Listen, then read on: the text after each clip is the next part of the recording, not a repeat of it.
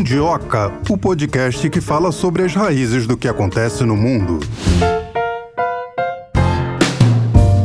Começando mais uma sexta-feira, Melina. Você vai bem? Sexta-feira eu sempre tô bem, né, Marcelo? Dia de falar de África. Aliás, uma das nossas maiores audiências é na sexta-feira, sabia disso? Falar de África sempre é prazeroso, ainda mais hoje, que é um assunto que eu vou ser muito franco e honesto, nunca tinha escutado. Olha, acho que nem você, né, a maioria dos nossos mundiocers e brasileiros, porque a gente sabe que existe uma falha, uma defasagem das notícias que chegam da África aqui pra gente também também porque atualmente o conteúdo sobre o continente africano ele já está nos currículos escolares, mas na minha época de escola e na sua também, a gente aprendia muito pouco, né? Espero que com tantos países entrando no BRICS, potências importantes como China, Rússia e Brasil inclua a gente nessa, de olho na África, essa história possa mudar. Você conhece a Somália, já ouviu falar da Somália, né? Claro, né? Somália. Já fizemos episódios aqui no Mundioca sobre o terrorismo na Somália, sobre os sequestros, sobre aquele grupo Al-Shabaab, os rapazes, né, que costumam soltar bombas. Para quem gosta de cinema, a Somália foi palco de um filme militar muito conhecido que se chama Falcão Negro em Perigo, onde um helicóptero norte-americano cai e ele é atacado por guerrilheiros somalis. Só que o nosso tema de hoje tem a ver com a Somália, mas não tem, porque o tema é a Somalilândia. Não é brincadeira. Quando falaram pra gente Somalilândia, teve gente aqui na redação que achou que nunca tinha ouvido falar na vida, né? Chegaram a achou falar que, que, era fosse uma a brincadeira. Disneylândia da Somália, Somalilândia, mas não Ô, é. pessoal da Somalilândia, desculpa, perdoa a nossa ignorância. Nós vamos nos redimir hoje falando exaustivamente sobre a questão da Somália, a questão da Somalilândia territorial. Somalilândia se declarou independente da Somália na década de 90. Em 18 de maio de 91, os líderes do movimento nacional somali e líderes dos clãs do norte revogaram o ato de 1960 e que tinha unido os antigos territórios coloniais da Somália italiana com a Somália britânica. A Somália britânica é que veio a ser o que a gente vai debater hoje, que é a Somalilândia. E aí eles deixaram de ser da Somália e passaram a ser uma república independente que ainda não é reconhecida, à exceção ao que tudo parece, da Etiópia. Pois é, eles fizeram uma espécie de troca, por enquanto só de boca, né, Marcelo? A Etiópia reconheceria a Somalilândia como um país independente e poderia usar o território litoral, ali o porto da Somalilândia. Porque a gente sabe, né, na, na geopolítica se fala muito sobre isso, que um país que não tem saída para o mar, sea locked country, como se diz, tem muitos problemas econômicos, né? Mas a, a situação é a seguinte: a Etiópia diz que passa a reconhecer a Somalilândia e, em troca, ela recebe 20 quilômetros do litoral, junto ao porto de Berbera, ou Berbera. Não sei qual é a acentuação. E também, em troca disso, Etiópia cede ações da Ethiopian Airlines. É, não é pouca coisa, né? A Etiópia tá em ascensão, Etiópia no BRICS, Ethiopian Airlines tá aí com tudo, com vários destinos. Complementando uma informação que você falou do porto de Berbera, fica no Golfo de Aden, com acesso ao Mar Vermelho e por usufruto vai se dar por 50 anos para a Marinha da Etiópia e também para servir aos objetivos comerciais. Somalilândia tem como sua capital Hargésia, que também é a cidade mais populosa. A língua oficial é o somali e eles também falam árabe e inglês. A religião oficial é a do Islã. Mas o governo é uma república presidencialista. A independência, 18 de maio de 91, a área total 137.600 quilômetros quadrados. Faz fronteira com Djibouti, Etiópia e Somália. A estimativa da população em 2017, que foi a última vez que eles fizeram a contagem, deu 3 milhões e meio de habitantes, uma densidade de 25 habitantes por quilômetro quadrado, ou seja, tem espaço para muita gente. É, Marcelo, ainda falando sobre essa questão Somália, Somalilândia, que isso ainda vai dar muito pano para manga, né? O presidente da Somália, Hassan Sheikh Mohamud, disse no parlamento que ninguém tem o poder de ceder a um pedaço da Somália. Isso depois de uma reunião de gabinete de emergência, que é falando sobre o acordo entre a Etiópia e a Somalilândia, que essa seria uma interferência aberta na soberania, liberdade e unidade da Somália e também seria nulo e sem efeito. Esse acordo da Etiópia com a Somalilândia aconteceu em janeiro desse ano. Mas sabe o que é o mais impressionante? Em dezembro, a Somália e a Somalilândia sentaram à mesa para discutir o que, que eles poderiam fazer para deixar a situação mais tranquila. Ou seja, eles estavam chegando a um acordo, não sei qual, mas aí Mudou a Etiópia, tudo. A Etiópia parece que atropelou, né? Entrou Mudou aí. Mudou tudo, né? Aquela coisa assim, o combinado não sai caro, mas dessa vez saiu, porque o que estava sendo combinado nada foi definido e acertado. E a gente vai ver hoje por que isso, por que está acontecendo isso. É, aqui no Brasil, Marcelo, a gente não tem essas questões territoriais, mas eu me lembro quando eu era pequena, que ah, eu pensei não sei que você se... fosse falar que era jovem. Jovem eu ainda sou, Ah, porque muito bem. caminho para os meus 42 anos, ah, eu acho que 42 ainda é uma mulher bem jovem. Mas eu me lembro dos pampas no, no sul do país que queriam que Santa Catarina, Paraná e Rio Grande do Sul fossem um país. Imagina se esse pedaço sul do país se autodenominasse um outro país, como é que ficaria o Brasil, né? Só pra gente ter uma, uma ideia do que passa a Somália, a Somalilândia. Sabe um fato curioso? É que a Somalilândia, por mais que tenha declarado sua independência em 91, tem um IDH melhor do que a Somália. Ele tem um IDH 0,558, que é considerado médio. Um PIB com uma estimativa de 64 mil dólares, num total de 70 mil dólares. Per capita, isso dá 297 dólares por habitante, o que para os padrões deles lá é melhor do que você estivesse na Somália. Pois é, mas acho que isso aí é até um ponto contra eles. Por exemplo, o que acontece na Espanha, a região da Catalunha também é riquíssima. Poderia, e uma região riquíssima, a Espanha vai querer abrir mão? Não quer, então eu acho que a Somália também não deve querer abrir mão da Somalilândia, já que é assim, é tão mais desenvolvido, com índices melhores do que o resto do país. Isso aí é só o que eu e você aqui estamos batendo papo nessa conversa informal. Vamos chamar a nossa primeira e única entrevistada com peso 2 Agora, vamos chamar agora. para falar sobre esse assunto que é o objeto da tese dela. Sim. A gente tem o prazer de conversar agora com a Rafaela Serpa, ela que é doutoranda em ciência política pela Universidade Federal do Rio Grande do Sul, pesquisadora assistente do Centro Brasileiro de Estudos Africanos, professora do curso de especialização em Relações Internacionais, Geopolítica e Defesa na URGS. Prazer te receber aqui, Rafaela. Obrigada por ter atendido a gente. O prazer é todo meu. Rafaela, qual é a grande questão desse acordo assinado entre a Somalilândia e a Etiópia? Pois então, acho que a principal questão é que esse, do, que esse acordo ele toca em dois pontos um pouco tensos da região, né? Primeiro, a política que a Etiópia vem tentando há alguns anos de retomar, né, de ter um porto, uma saída para o Mar Vermelho, e também do lado da Somalilândia, do seu reconhecimento, né, que a Somalilândia é, um, é uma região uh, autodeclarada independente da Somália desde 1991, mas que nunca foi reconhecida por nenhum, nenhum país, né, nenhum país africano, inclusive.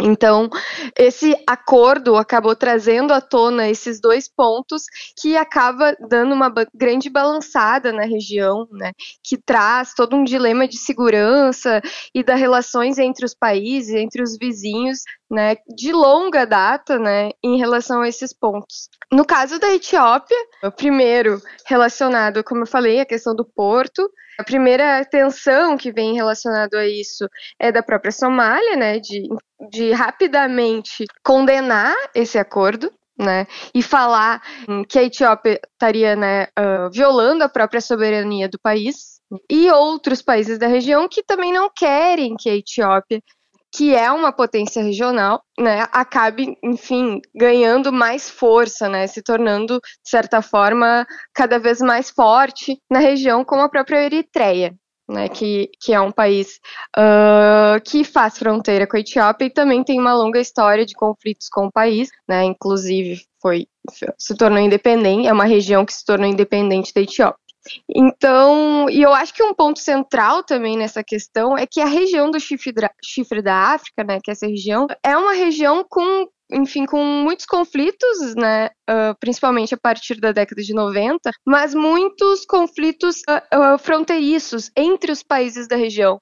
Teve guerras, né, a Somália entrou em guerra contra a Etiópia, a Etiópia entrou em guerra contra a Eritreia, né? Então é uma região bastante conturbada, assim, e que vive essa tensão fronteiriça. E esse acordo acabou reativando algumas discussões que estavam até um pouco esquecidas, né? Essa questão da Somalilândia, no final do ano passado, de 2023, a Somalilândia e a Somália se reuniram para conversar sobre uma possível nova, né, sobre uma possível retomada das relações e, enfim, de, de certa forma, talvez a, Soma a Somalilândia ser parte da Somália mas que uh, esse acordo acabou talvez uh, deixando essa reunião de dezembro um pouco vazia, né?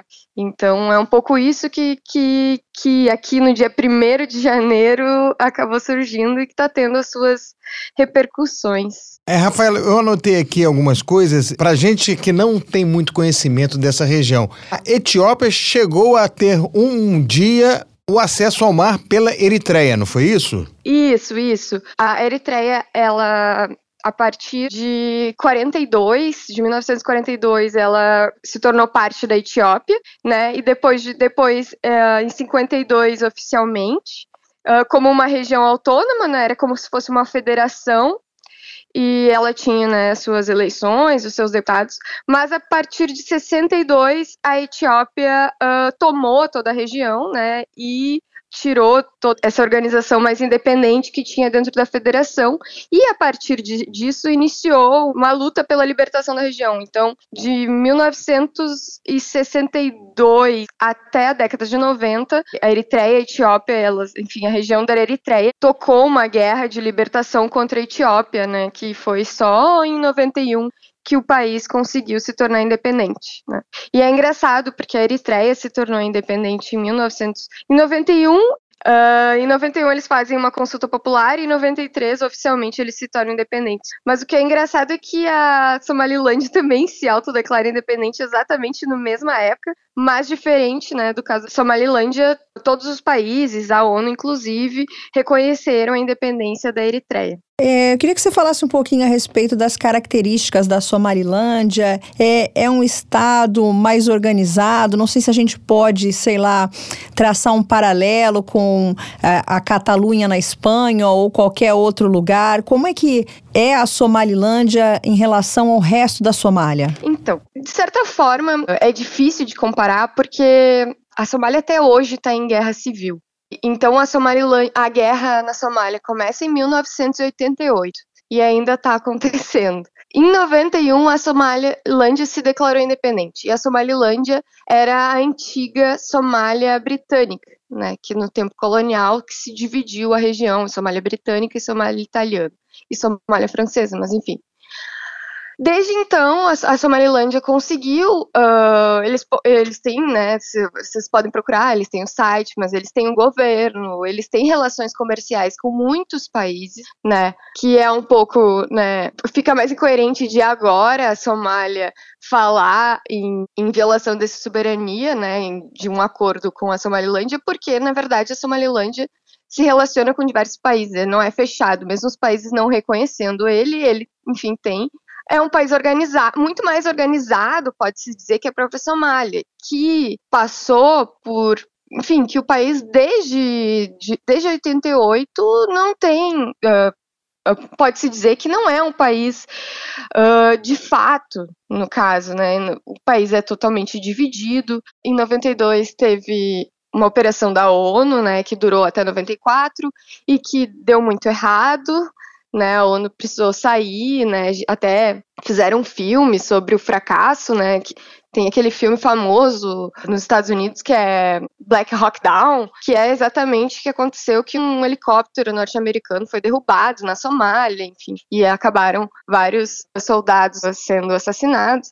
Então a Somália ficou um pouco nesse caos, assim, né, né, quase que dividido em clãs, né, não existia um governo central. Só em 2000, 2008 né, vai ter de novo uma operação de paz e daí da União Africana e vai começar a se reestruturar um, um governo central, mas que ainda até hoje não tem uh, soberania, né, sobre todo o território.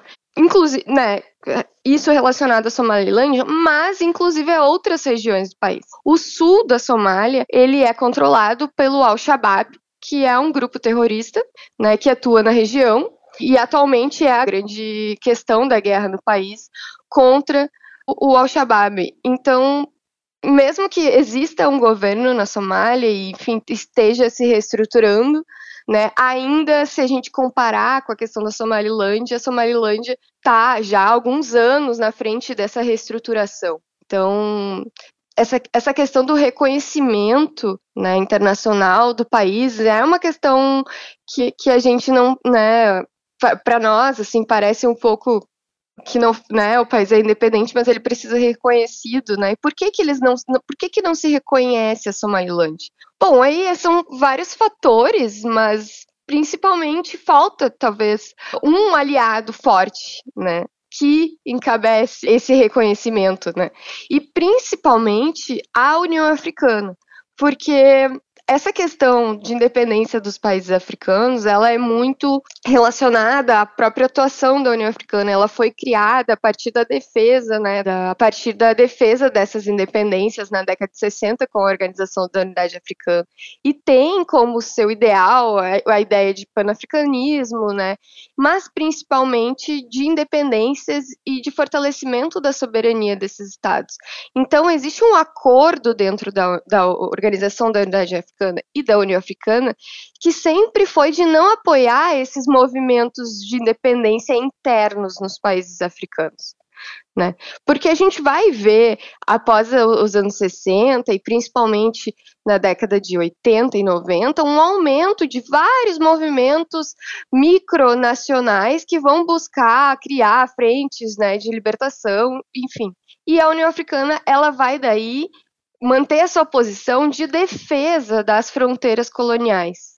Por quê, né? Defesa das fronteiras coloniais. Esses países né, começaram a existir a partir dessas fronteiras com o colonialismo. Antes existiam outros diversos tipos de fronteiras, mas o que importa é que não tem como voltar atrás do colonialismo, então se precisava criar algum tipo de organização para se iniciar né, essa nova fase do continente africano.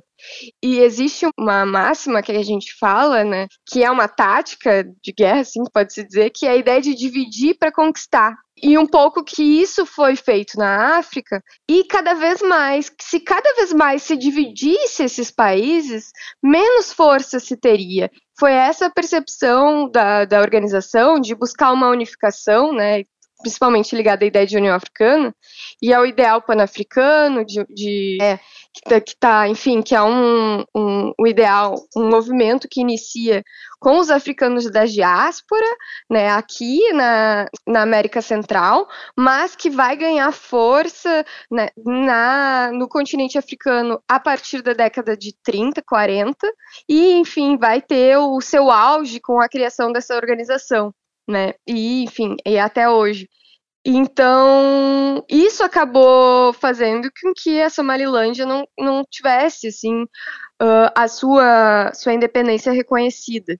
Né? O caso da Eritreia, por exemplo, é um país que era independente da Etiópia antes. Então, por isso que no momento que ele se tornou independente, houve um apoio em relação a isso. Mas a Somalilândia não. Né, a decisão de se, se, se integrar à Somália foi acordada no momento das suas independências, né, da Somália italiana e a Somália britânica.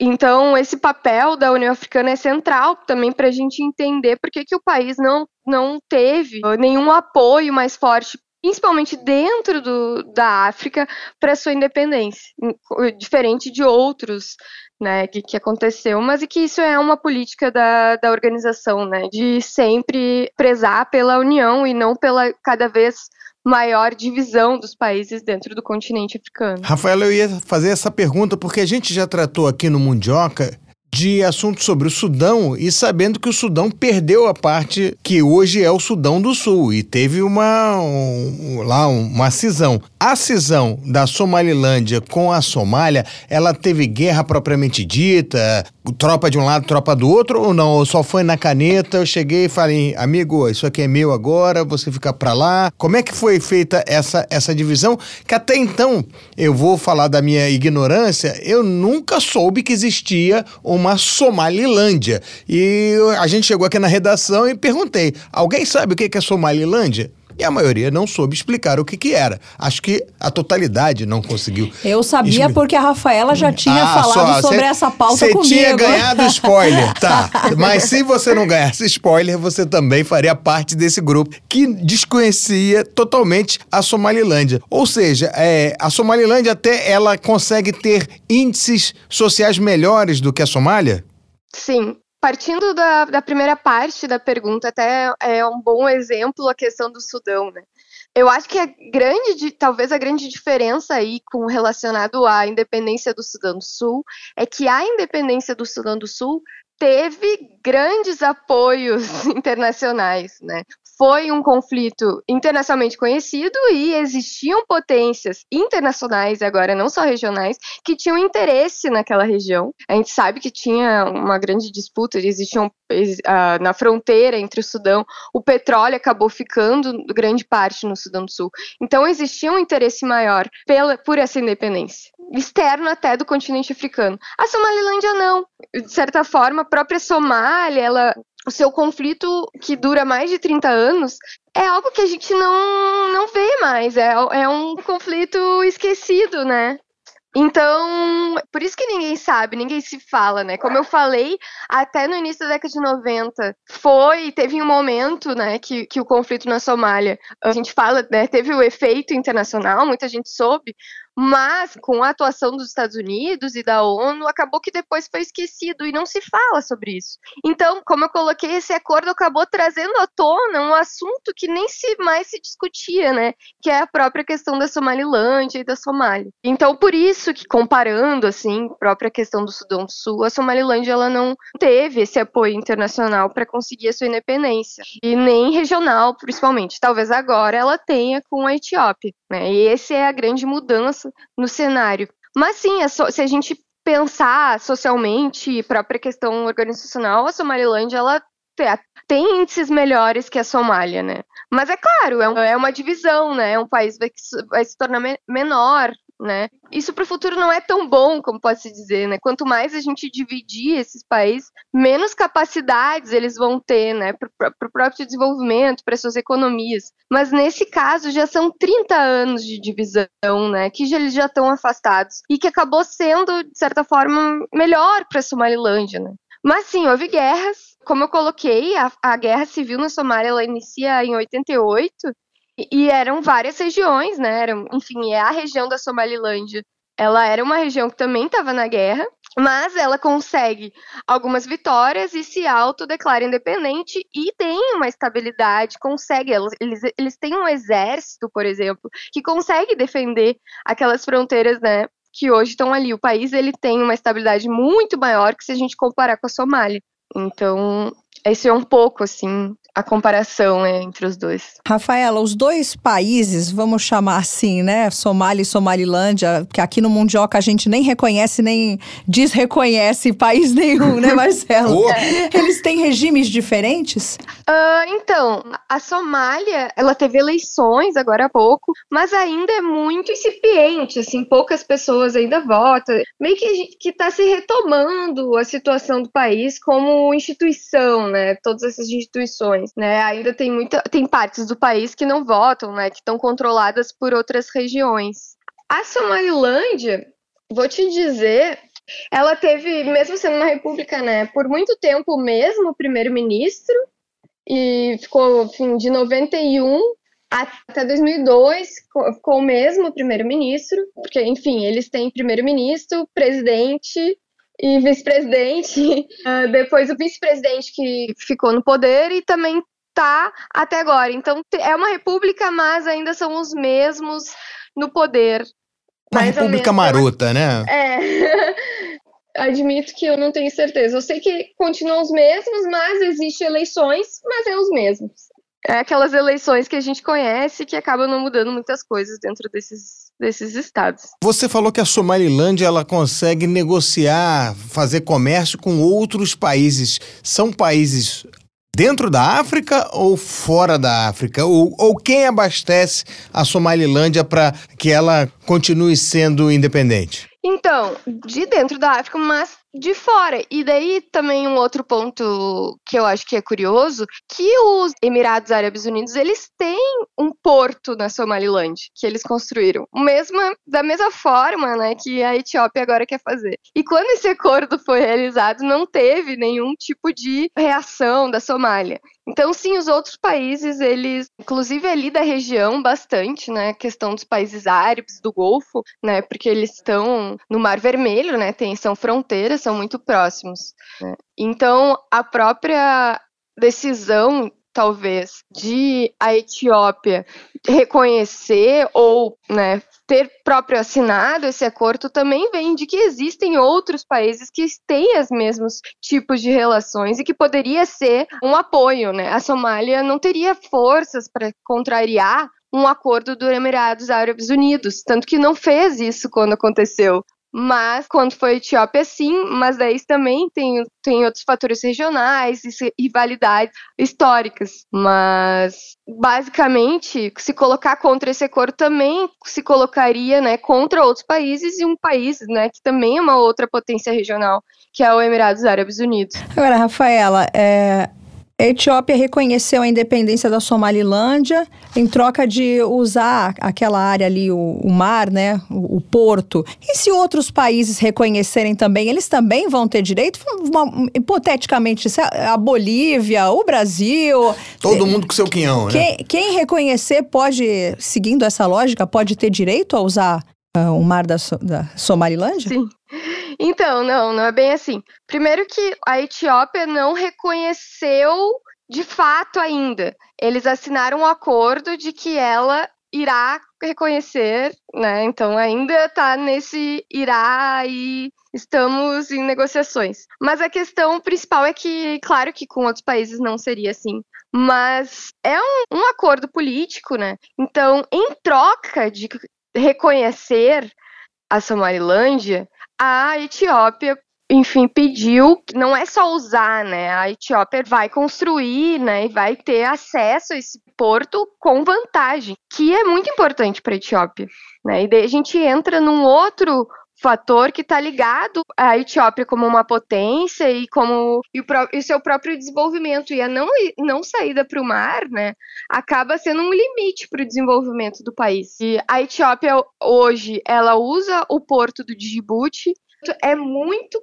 caro o que, que cobram do país, chega a 13% do orçamento do país né? Então, enfim, para a Etiópia acaba sendo um limite de desenvolvimento. E a Etiópia, nos próximos anos, né? A Etiópia está entre os nove países que vai ter o maior crescimento populacional até 2050, né? Até, hoje tem 100 milhões por aí, e tá, tá se falando que em 2050 pode, pode dobrar, pode chegar a 200 milhões. Isso tudo pensando que a região é uma região que passa por problemas relacionados à própria seca, e, enfim, o, o quanto isso pode atingir o país, né?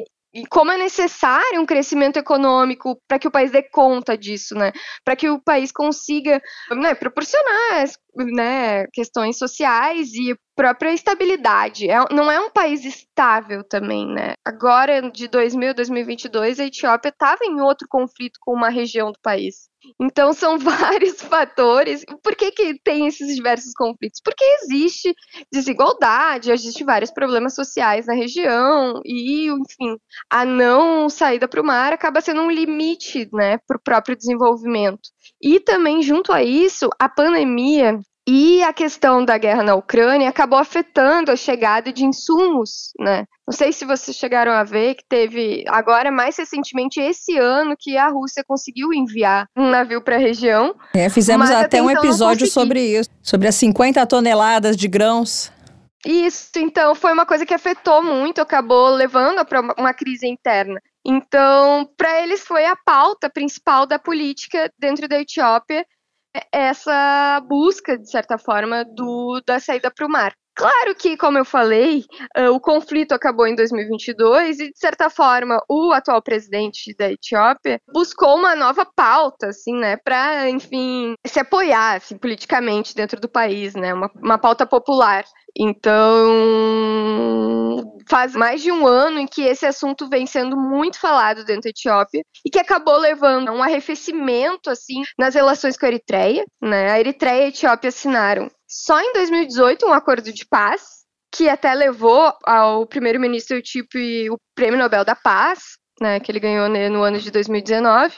Mas essas relações acabaram esfriando nos últimos tempos. E essa questão do mar aumentou ainda mais isso, assim, a, a Eritreia acabou vendo quase como uma ameaça da Etiópia, né, como de que poderia tomar alguma saída por mar por vezes militares. Então, essa tensão sobre a questão do mar da Etiópia vem sendo discutida há mais de um ano, e agora, né, de certa forma, ela conseguiu um acordo, enfim, com vários prós e contras de todas as opções da região, ela achou que esse era o mais favorável né, aos interesses etíopes. E tem dentro desse acordo também o, uma participação na Ethiopian Airlines, né? Em troca desse, desse, naco de terra, que são 20 quilômetros né, da orla. Esses 20 quilômetros representam muito da orla da Somalilândia, não? Olha, eu vou te dizer, acredito que não, mas é uma prática bem normal da região, né? O país ao lado, o Djibouti, até que eu tava falando, ele tem bases.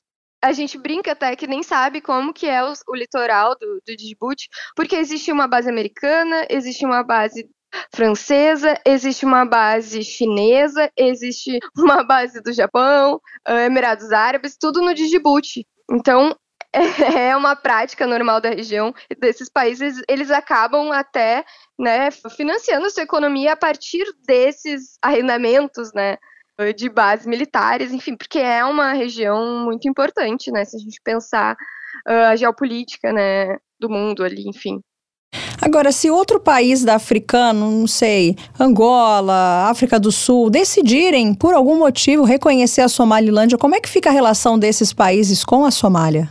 Então, isso é o que a gente está vendo agora. Assim, um país chegou a colocar isso e a Somália uh, né, não aceitou. Eu acho que por trás, assim, tá um pouco a gente ver como que a União Africana vai se colocar. E a Etiópia é muito central. O reconhecimento da Etiópia, a sede da União Africana é na Etiópia. Né? A Etiópia é um símbolo assim de, dessa organização. E a Etiópia é um país que não foi colonizado, né? O único país que não foi uma colônia. Então é um símbolo desse movimento na África. E é fronteira, né? Então é um, é um peso muito grande. E que provavelmente poderia levar a que outros países apoiassem. Porque hoje em dia a Somália ela não tem uma força, né, para conseguir de certa forma se colocar contra, né? Ela, enfim, a gente pode ver que ela, enfim, condenou, mas não tem muita força, né? Só, enfim, não tem muita força para contrariar se de fato a Etiópia hoje realmente acabar reconhecendo a Somaliland. É um pouco, né, só se ela tivesse algum apoio de algum país, né? Mas o que a gente vê é que não tem, assim, é um país ainda que está se reconstruindo, né, está reorganizando seu exército e ainda luta internamente contra outras regiões que ele não controla.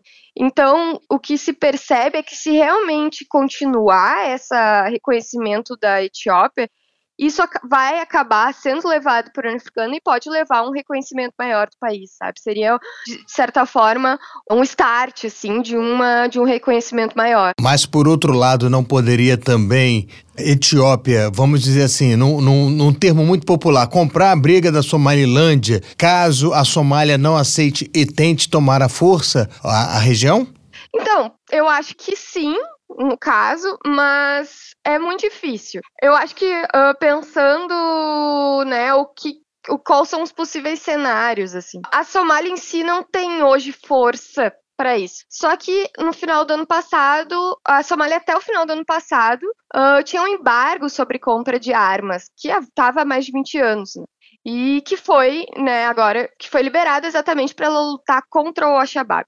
Quando eu falo que a única forma, assim, da Somália conseguir, enfim, alguma força ou tentar impor alguma coisa contra a Somalilândia, agora com o apoio da Etiópia, é tendo algum apoio também. E só o apoio da Eritreia, que é né, o que mais se coloca hoje em dia, não é suficiente. Né? A Etiópia ela é uma potência regional, a Etiópia é agora parte dos BRICS, e a própria entrada nos BRICS uh, levou a ela também a, a, buscar esse acordo, né? Porque tem uma perspectiva de muitos investimentos para a região. E a, China uh, construiu uma ferrovia entre Addis Ababa e, e o porto no Djibouti, né? Exatamente porque a, é um aliado da China, a Etiópia, e foi, enfim, importante para a própria questão do mar.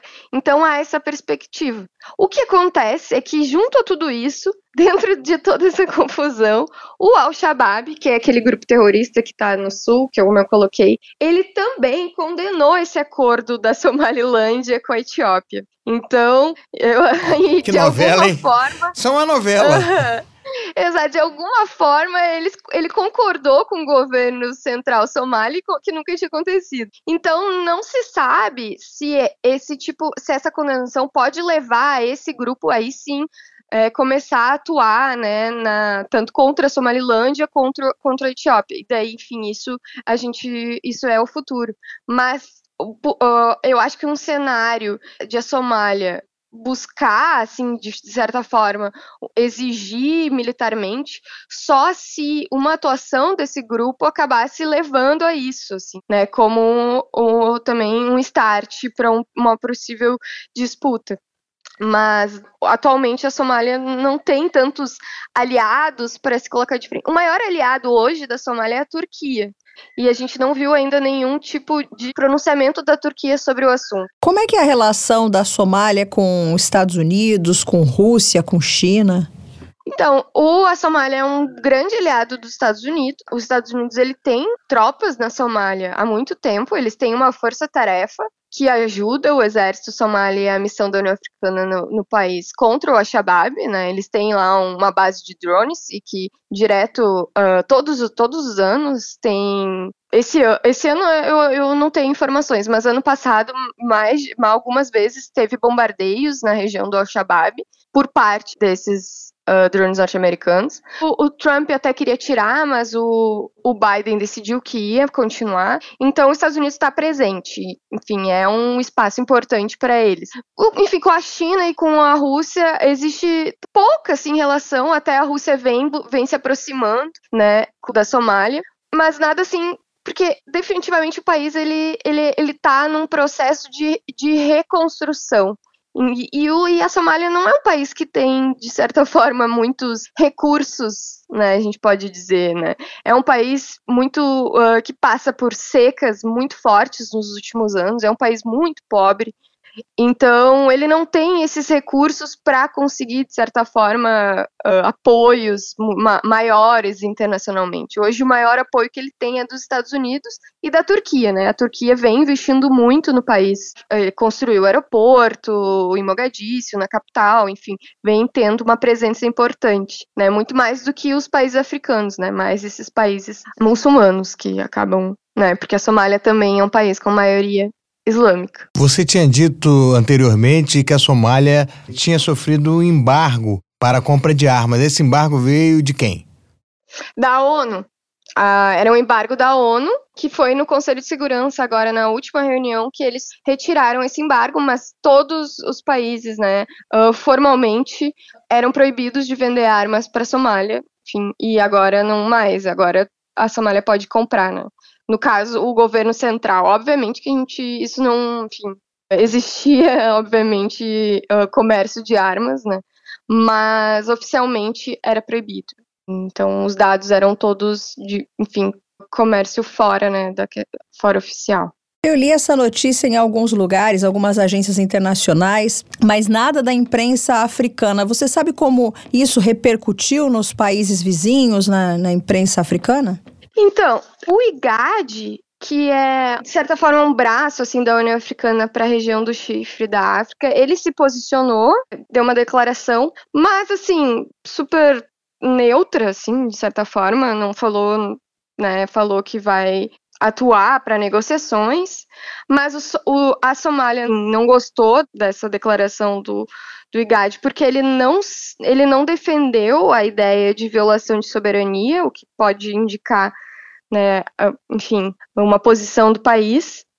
E, assim, na região, o que eu, como eu coloquei, né, a Eritreia e o Egito são países que, que têm uma rivalidade com a Etiópia e já vinham se colocando contra a, a Etiópia expandir, né, a Etiópia ter um acesso ao mar por questões de que, de que a gente fala que é o dilema de segurança da região, né? A Etiópia é uma potência e, de certa forma, isso vai fazer com que ela, se, enfim, se desenvolva. Isso é um, um, um ponto que pode levar a um fortalecimento do país e um fortalecimento deles pode ser também, de alguma forma, comparativo, né, um, enfraquecimento dos outros países vizinhos, né? E porque nesse sentido, como eu falei, esses países todos já tiveram guerras entre si. Então, né, de certa forma, a balança ali do poder, se a Etiópia ganha mais força, acaba fazendo com que, por exemplo, a Eritreia, né, se enfraqueça. Esse é o pensamento que acaba fazendo com que esses países se coloquem contra esse possível desenvolvimento, esse, esse, esse acordo da Etiópia.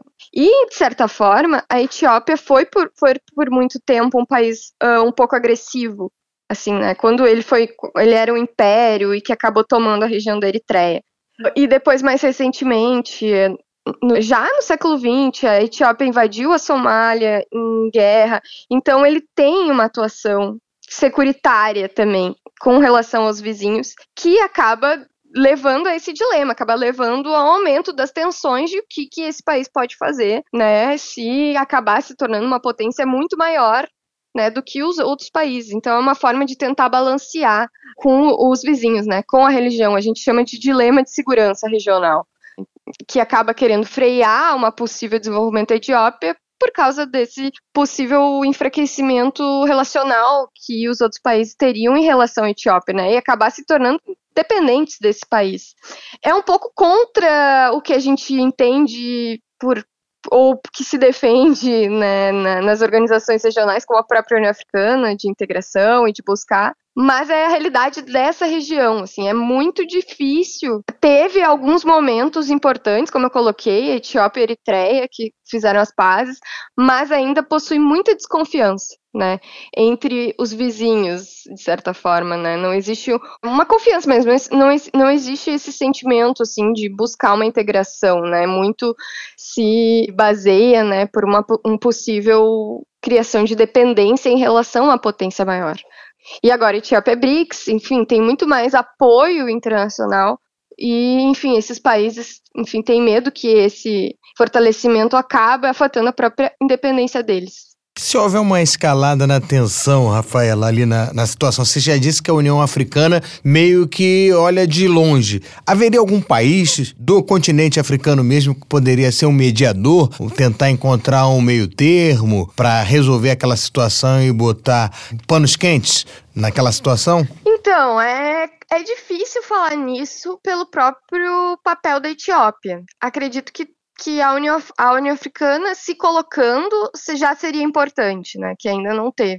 Agora, sim, existem outras, uh, outros países importantes na própria região, né? Que poderiam tomar essa frente de, de uma possível uh, acordo, né? Mas eu acho que principalmente a gente entender qual vai ser o posicionamento da União Africana, porque a Etiópia ela tem muita força dentro da organização. Então isso pode acabar balançando para determinada questão.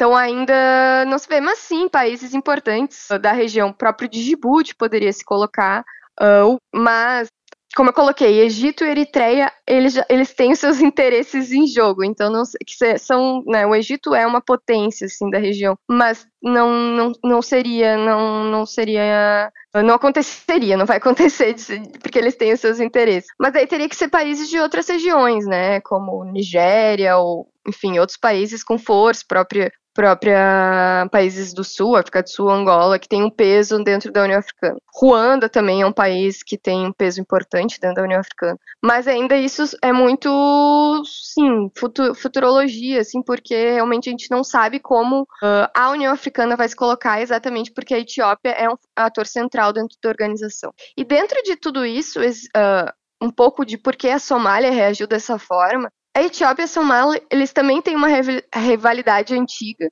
De, eh, eles entraram em guerra na década de 70, de 74 que é a famosa guerra do Ogaden, de 77 a 78, a Somália invadiu a Etiópia, porque tem uma região da Etiópia que é formada pela maioria de somalis, né? Quando a colonização se dividiu todo o povo somali. E tem essa ideia de um, uma grande nação somali, né? Um movimento grande nacionalista.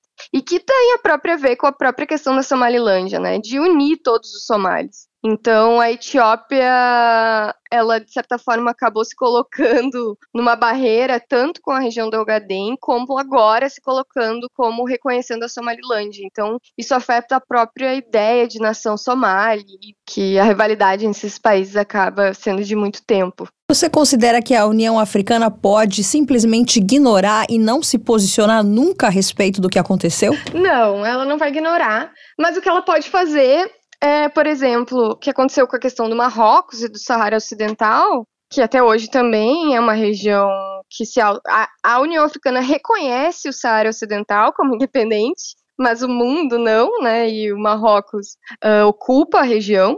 É República Sahraui, né? Isso é.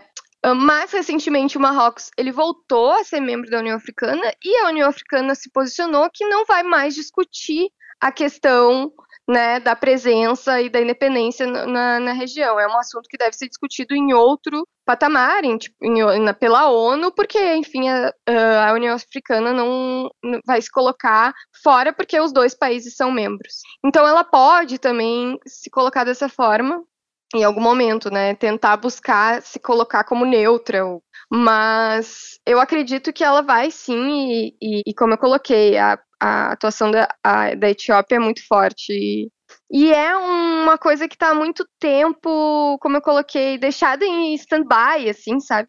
E que ninguém falava, mas que retomou. Então a, é uma coisa que a organização precisa né, se colocar. Porque, enfim, é parte importante dela. Então, isso vai fazer com que ela, ela né, retome esse assunto e daí sim talvez a gente consiga ver aí algum tipo de negociação, né? Rafaela, a, a, União Africana ela é formada por 55 nações, né? Se todo mundo começar a declarar independência, você acredita que esses 55 se transformem em quantos países? Bom, esse aí é, é uma pergunta muito complicada, porque, na verdade, é o, como eu coloquei no início, a União Africana ela tem como ideal o contrário, né, de não apoiar esses movimentos de independência internos aos países, né, de defesa da soberania e das fronteiras que, enfim, estão atualmente. Quantos? Eu não, não, não saberia te dizer, porque existem muitos movimentos e muitos movimentos que podem ser criados, né? Muitas, enfim, a gente vive hoje a questão né, das guerras híbridas e de como rapidamente alguns movimentos ganham força e apoio internacional. Então, seria, uh, como a gente fala, seria uh, na, dentro das relações internacionais uma balcanização, né? O que aconteceu nos Balcãs, que, que foi caindo e foi surgindo um monte de países, né? E que acabou enfraquecendo esses países, né? se a gente pensar em Iugoslávia, Tchecoslováquia. E é isso que poderia acontecer, né? Essa balcanização e muitos países surgirem. E definitivamente, no final, isso não é bom para esses países, principalmente. Acaba diminuindo muito mais as suas capacidades de desenvolvimento, de próprio poder dentro internacional acho que talvez isso vai contra o que a própria União Africana coloca de buscar uma integração, né? Que isso vai fortalecer o continente africano. Então eu acredito que, que é por isso que a, que a organização ela é muito relutante em apoiar esse tipo de movimento, porque ela é realmente contrária, ela busca um outro tipo de política e de cooperação. Eu abri o mapa agora aqui no meu celular e a gente consegue ler no mapa Saara Ocidental. Mas aí você puxa, vem, vem puxando o continente africano para a esquerda e você não vê Somalilândia. Ainda, né? Pode uhum. ser que daqui a pouco o mapa já tenha mudado, né, Rafaela? Sim. Agora eu queria falar, gente, acho que já conversei até com você aqui no Mundioca sobre o Al-Shabaab, que se não me engano em árabe significa os rapazes. O que que eles querem? Bom, eles controlam a região, né? Eles da, do, do, sul da Somália. Enfim, o que eles querem? Eles chegaram a ter uma força ainda maior dentro do país, mas basicamente é impor o tipo de governo, tipo, enfim, de, de estrutura ligado ao radicalismo da religião islâmica dentro da, da Somália, um pouco isso, assim. Mas ao mesmo tempo, né, eles construíram algum tipo de estabilidade, se pode dizer, nessas regiões em que eles tomaram.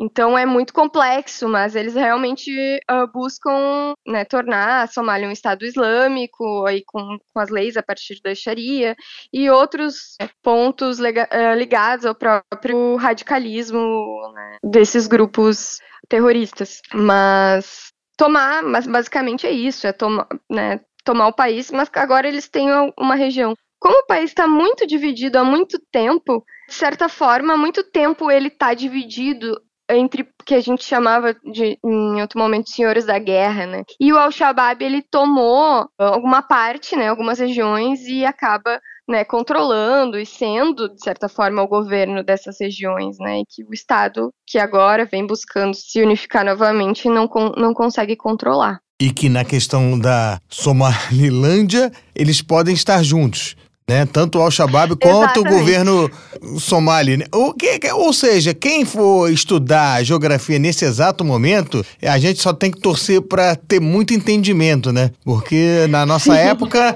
não era assim, né? Você tinha um. Não, na nossa época não se estudava nem a África, né? O que, que a gente estudou de. Não, estudava, mas assim, muito por cima. Provavelmente as suas filhas, que têm 20 e poucos era, anos. Era uma coisa incipiente, realmente. Já estudaram melhor a África. Com certeza.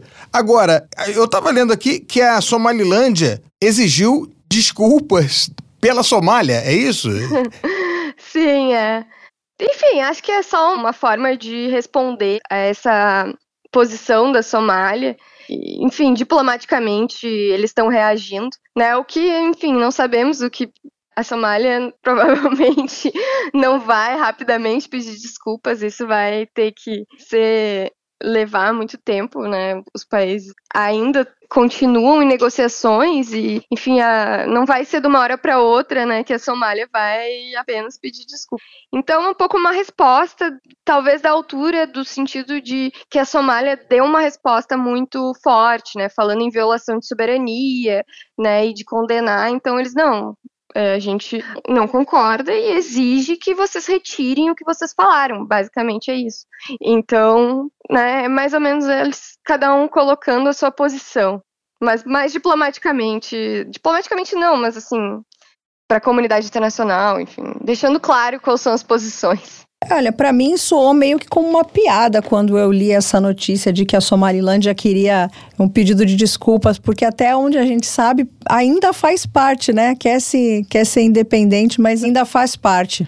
É, mas ela se autodeclara independente. Então, para a Somalilândia, ela é independente. Desde 91, né? Desde 91, é. Desde, e ainda tem resultados melhores que a Somália, ou seja, ela mostra assim: se você viesse me seguir, você poderia estar melhor agora do que está. E não ficar é. me enchendo o saco querendo que eu volte a ser você. é mais ou menos isso, não é isso, Rafael? É, um pouco, é. E você acredita que possa estourar uma guerra entre os dois? Então, é, hum, como eu coloquei, acho que tá que a Somália só se ela tivesse algum apoio. Uh, só talvez o apoio da Eritreia não é o suficiente, né? E como eu coloquei, talvez o Al-Shabaab, por, né, por ser, enfim, um grupo terrorista e que, enfim, é atuante, poderia desencadear alguma coisa que fizesse com que a Somália tomasse uma posição. Uh, mas, mas, como eu coloquei, a Somália só pode escalar para uma guerra maior se, se realmente tiver um apoio maior. Eu digo um apoio até extra-regional, né? E não só na região. No caso do El Shabab, ele teria que atravessar o país inteiro para ir brigar lá em cima, né? É, ele teria é. que ter, tipo, um, meio que um, um, um, fechar de olhos do governo somali, né? Passa aqui, camarada, já que você é, vai arrumar confusão lá em cima. O Al-Shabaab, a especialidade dele, se não me engano, é sequestro, não é? Não, eles. Eu acho que sequestro é mais o Boko Haram, mas uh, o Al-Shabaab, ele, ele também trabalha, uh, faz bastante a questão da pirataria ali no Mar Vermelho, né? E eles controlam a região, né? Basicamente. Tem sua parte, seu exército, né? Sua, sua área militar dentro do grupo. Então, é mais assim, atentados mesmo, bombas, né? Isso ainda acontece na, em Mogadíscio, né? Assassinatos e, enfim, alguns atentados terroristas. Ou seja, essa é mais uma história que o Mundioca vai acompanhar em 2024. E a gente teve o prazer de ter a Rafaela Serpa, que é doutoranda em ciência política pela Universidade Federal do Rio Grande do Sul, além de pesquisadora assistente do Centro Brasileiro de Estudos Africanos, professora do curso de especialização em Relações Internacionais, Geopolítica e Defesa na URGS. Acertei? Agora, falando Isso. Muito obrigado pela sua participação aqui conosco. Rafa, esperamos que em 24 a gente continue conversando para ter uma definição. Se vira a Somalilândia, se a Somália fica tranquila? Como é que acontece isso se aí? Se, se é, alguém pede desculpa, se, se a, a Etiópia vai ter o porto, se ela vai ceder a companhia aérea, o que, que vai acontecer desse, desse embrólio que parece uma novela realmente, né? Uhum, exatamente, é. Que já tá aí há 30 anos quase. A seguir cenas dos próximos capítulos, então. Uhum. Um beijo, Exatamente. Rafaela. Obrigada. Obrigada, muito obrigada. Um grande Tchau. ano. Tchau, tchau. Tchau. Tchau. Tá aí. Rafaela Serpa, que é doutoranda, falou com muita propriedade sobre essa crise entre Somália e Somalilândia. É claro que a gente fica torcendo aqui para que tudo se resolva da melhor forma possível, sem derramamento de sangue, na diplomacia, na conversa, porque vocês mundiocas já sabem que a gente aqui é pela paz. Paz e amor, a gente não briga nem entre nós, né, Marcelo? Claro que que dirá não. querer conflito no mundo desse jeito. Prova disso que a gente vai chamar o mundo bizarro agora. Mundo Bizarro. Melina, o maior símbolo da Disney, você sabe quem é, né? Aquele ratinho fofinho, simpático que todo mundo gosta. Aliás, um trunfo poderosíssimo na mão dos Estados Unidos. Quem é que briga com o Mickey, né? Ninguém, O mas tal cê- do soft power. Pode ir Exa- pro mundo bizarro agora. Exatamente, não, mas isso daí é o mundo bizarro, porque o primeiro Mickey Mouse da história da Disney, que aparece no curta-metragem Steamboat Willie de 1928, desde agora, 1 de janeiro, se tornou um personagem de domínio público ao completar 95 anos, como estabelece a lei dos Estados Unidos. E agora ele pode ser utilizado por diferentes pessoas e empresas nos mais variados contextos. E aí agora, unindo a nostalgia ao terror, uma empresa de games anunciou o Infestation 88, que é a Infestação 88, um jogo que fala de sobrevivência de terror na primeira pessoa, onde o Mickey é assustador e será o vilão da história. O fabricante do jogo diz assim, ó, no ano de 88, o que se pensava ser um surto de roedores em vários locais se transformou em algo muito mais sinistro, né? Essa é a descrição. Você vai ter que lutar, correr, até mesmo se esconder dentro de um armário para fugir da, da ratatouille. Vale lembrar que o segundo um porta-voz da Disney Company, né? Ele falou que as versões mais modernas do Mickey não vão ser afetadas pela expiração dos direitos autorais, assim como foi Steamboat Willie e o Mickey, esse Mickey que a gente encontra hoje lá dando pinta lá na Disneylândia, esse ele tá protegido. Só aquele ratinho que é preto e branco é que pode ser usado por qualquer um. Agora, Melina, se isso não se bastar para manchar a reputação do rato, após a primeira versão do Mickey e também da Minnie, que nesse Steamboat, no, no desenho de 28, a Minnie também aparece. E aí, o que que acontece? Viralizou nas redes sociais o desenho que mostra o que seria, né? No caso, o assédio do camundongo para a camundonga. Você entendeu? Ai, gente, o mundo era outro.